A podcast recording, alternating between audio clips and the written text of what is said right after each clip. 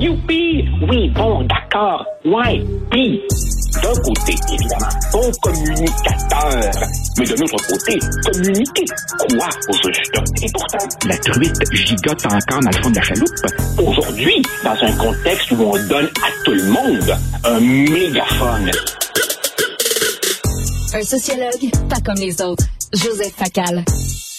Joseph, quand je conduis en auto avec ma blonde à mes côtés et mes enfants derrière, ils sont tannés de m'entendre chialer.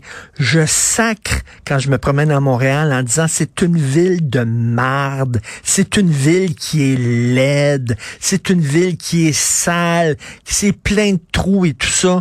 Et là, je lisais ta chronique ce matin et j'étais 100% d'accord. Vraiment. Bravo. Alors, tu expliques que tu as quitté Montréal et tu t'en portes que mieux. Exact. J'ai décidé de cesser de chialer et d'agir.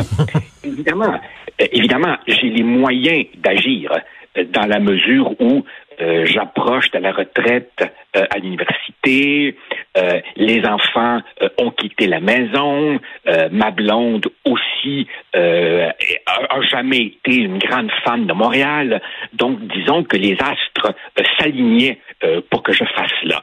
Mais effectivement, euh, comme toi, euh, la, la, la, la moutarde me montait au oh. nez depuis des années et à un moment donné, ben, j'ai décidé que euh, assez c'est assez.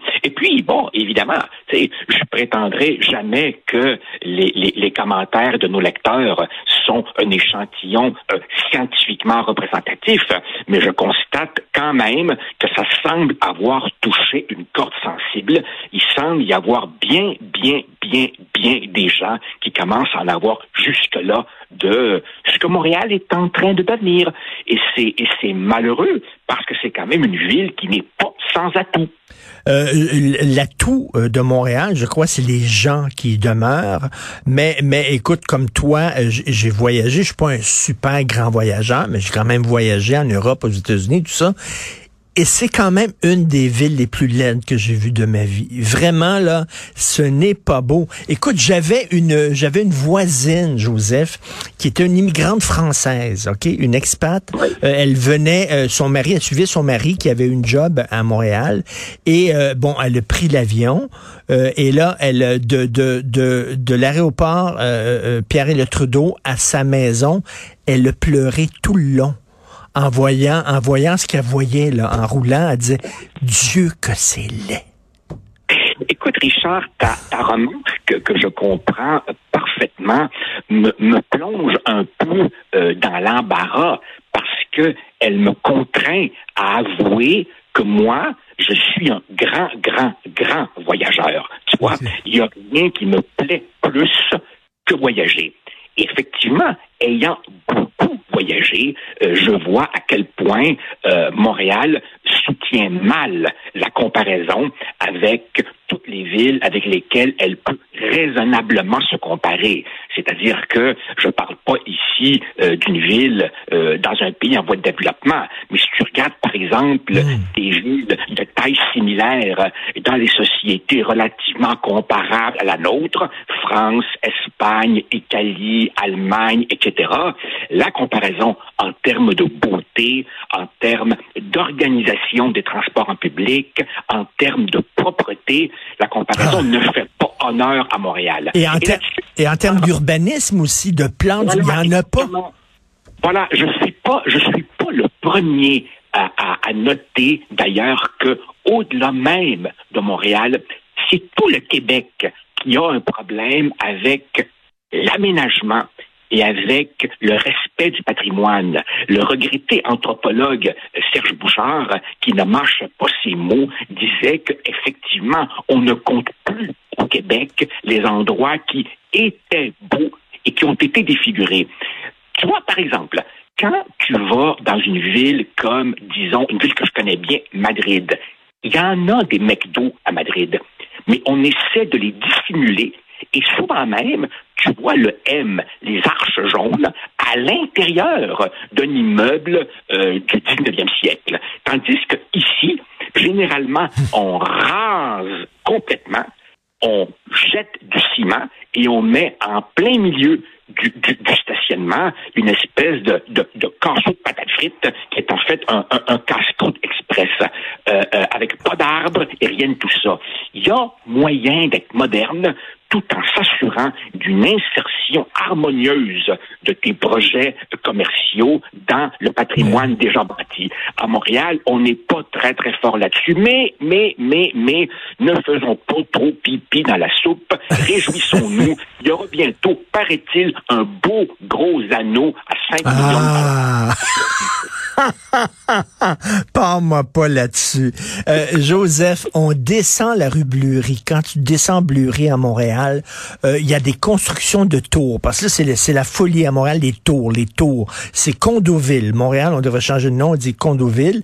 Et là, il y a des tours, des tours, des tours. Et il y avait, au coin de Bleury et Maisonneuve, il y avait avant un petit parc tout petit avec deux bancs où tu pouvais un peu te reposer, écouter le chant des oiseaux. Ils ont rasé ça, il va avoir une tour. Tu dis, voyons. À chaque fois, par exemple, que je vais euh, au cinéma Beaubien, je m'arrange pour y aller assez d'avance pour aller siroter mon petit café et lire quelques pages dans le beau parc qui est juste en face. Oui. Il en reste combien de ces beaux petits parcs-là? Autrement dit, je ne nie pas, je ne nie pas qu'il y a encore des quartiers charmants. Mais au global, malgré des îlots de beauté ici et là, qui peut raisonnablement dire que Montréal est une belle ville? Et là, on n'a pas encore parlé des qu'on arrange, des chantiers interminables, Et- et- des et- alors que tu ne vois aucun ouvrier en train de travailler, de, de, de cette espèce de hostilité à l'automobile que l'on sent, dans ce qui, Richard, est quand même une île. Donc, inévitablement, tu auras des gens de la rive sud et de la rive nord euh, qui vont venir. Par ailleurs, je te cacherai pas que euh, ma, ma conjointe et moi, on avait examiné effectivement l'option condo. Et on en a trouvé qui était pas mal du tout. Et on a failli euh, se laisser tenter. On a un petit peu déchanté quand le, le promoteur euh, nous disait, bon, ben, il nous reste deux unités ici dans la phase Et là, évidemment, penché sur la maquette, n'est-ce pas, comme Eisenhower, Normandie.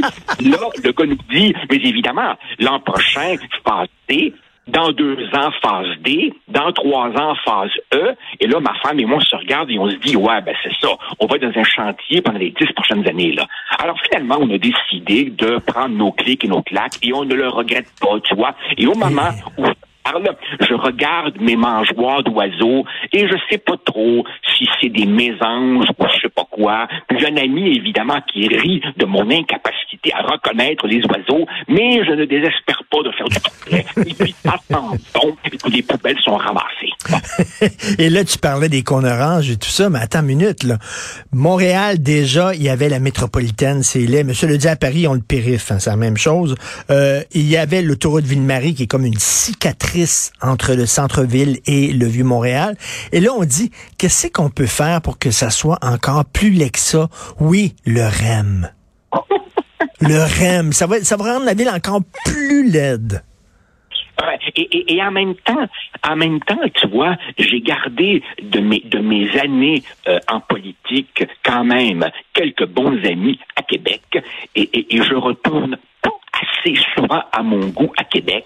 Et bon, tu vois, dès ce matin, quand même, euh, des, des, des, des lecteurs me disent n'idéalisez pas trop Québec, le maire Labaume n'a pas fait que du bien à Québec aussi, on a nos cicatrices, je veux bien.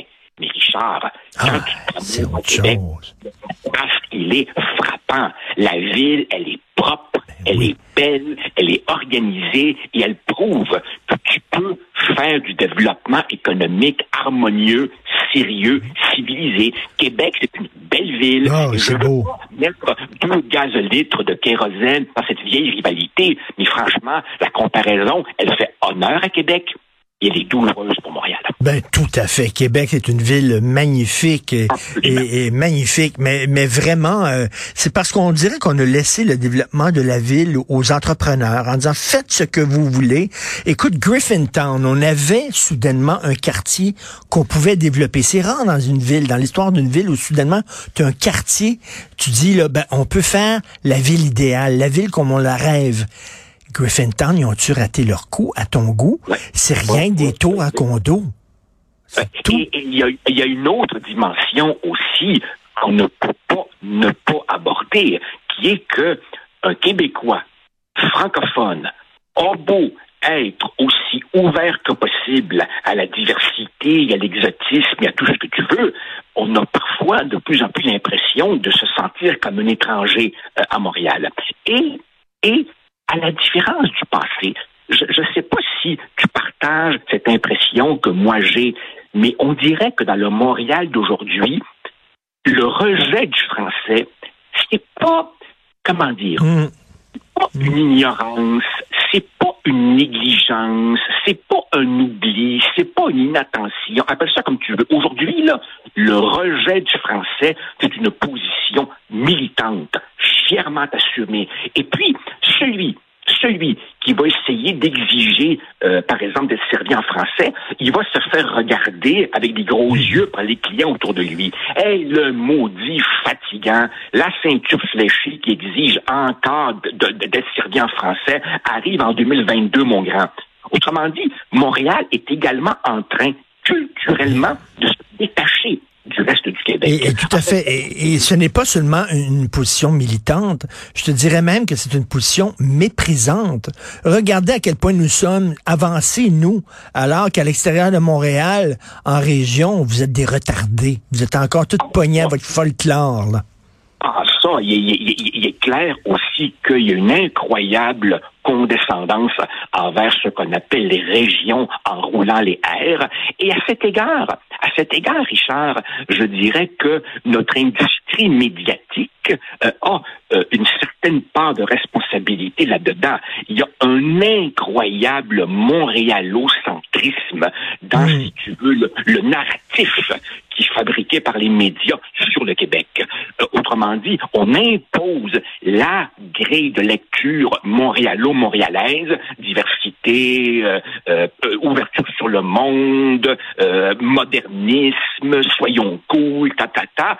On impose ça à tout le Québec. Et quand je sors de Montréal et que je me promène dans, le reste du Québec, je vois deux sociétés euh, euh, qui, qui, se ressemblent de moins en moins, qui ont de plus en plus de peine à se comprendre et qui en fait mmh. sont même pas très très intéressés à se connaître et à se comprendre. Moi, j'ai des connaissances en région qui me disent allez à Montréal, jamais de la vie. Et il y a des gens montréalais à qui tu demandes à quand votre dernier séjour dans, dans, les régions relativement éloignées du Québec? Jamais. Ils n'y ont jamais été. Et ça, je crois que c'est une source euh, d'inquiétude. C'est-à-dire que dans toutes les sociétés, dans toutes les sociétés, il y a une distance culturelle entre la métropole et le reste. Mais je trouve qu'au Québec, cette distance, elle est particulièrement profonde. C'est-à-dire que je ne me rappelle pas d'une société, j'en connais pas une autre, si tu veux, où la métropole est aussi du reste du territoire que, que c'est le cas euh, au Québec. Quand je suis à Madrid, je me sens en Espagne. Quand je suis à Rome, je me sens en Italie. Quand je suis à Montréal, je me sens de moins en moins au Québec. Et ben tu sais, c'est quoi l'anneau? C'est le nombril. C'est un nombril, c'est le signe de Montréal, c'est le nombrilisme de Montréal. On, rit, on rit, on rit, mais, c'est pas drôle. Mais tu dire finalement que moi, moi, Richard, qui suis un indécrottable urbain, hmm. euh, qui, qui, vraiment grandi euh, dans des villes, je craignais de, de, de m'ennuyer à la campagne et, et finalement pas du tout. Je suis très heureux de mon choix. Évidemment, Évidemment, je l'admets, c'est parce que je vieillis. Et quand tu vieillis, tu te sens plus obligé de sortir dans des bars tous les ben, soirs. Ça. Mais j'ai mes films, j'ai mes livres, euh, j'ai ma musique, et, et, et, finalement, je suis très, très heureux, et c'est un choix que je ne regrette pas. C'est qu'on passe pour deux, euh, deux vieux schnocks bourgeois de dire oh, la ville est sale. Ils vont dire, mon Dieu, que c'est bourgeois de dire ça, j'aime les villes propres, mais, mais c'est important, une ville propre. Une ville qui est recouverte de graffiti, qui a des poubelles partout, puis tout ça. C'est pas intéressant dire, euh, nous avions euh, passé les derniers mois dans un appartement euh, que je qualifiais d'appartement de transition entre la maison vendue et la maison achetée, et nous étions dans Notre-Dame-de-Grâce, dont la mairesse d'arrondissement était jusqu'à peu l'amusante sous Montgomery, celle qui a tellement fait parler d'elle avec ses, ses démêlés avec la ville. Et Richard, je te dis pas, j'ai compris j'ai compris qu'il y a un Notre-Dame-de-Grâce au nord de Sherbrooke et il y a le, Notre-Dame-de-Grâce au sud de Sherbrooke. Tu connais l'expression américaine wrong side of the track? Mais effectivement, dans le coin où on était, c'était au sud de la traque de chemin de fer et le ramassage des ordures y était une catastrophe. Effectivement, c'est important de vivre dans un environnement propre. Alors écoute, on, on promener le chien et puis il fallait surveiller continuellement qu'est-ce que le pitou allait pas allait pas se mettre dans la gueule.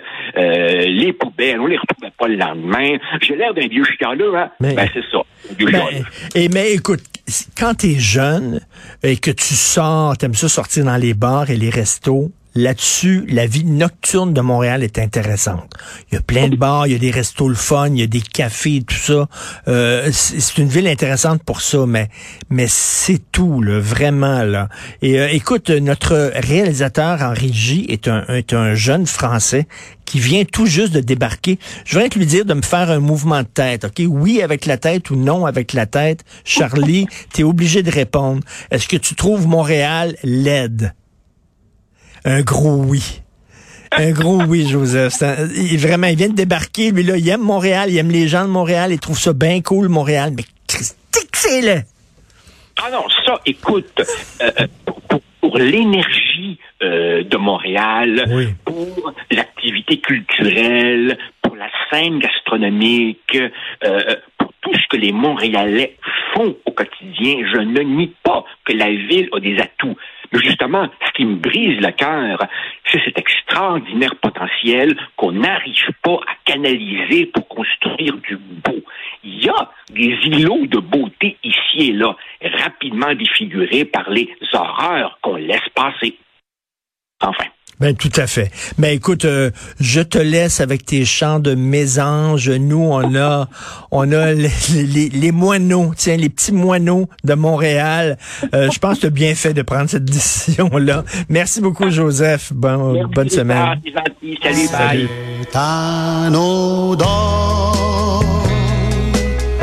que je pourrais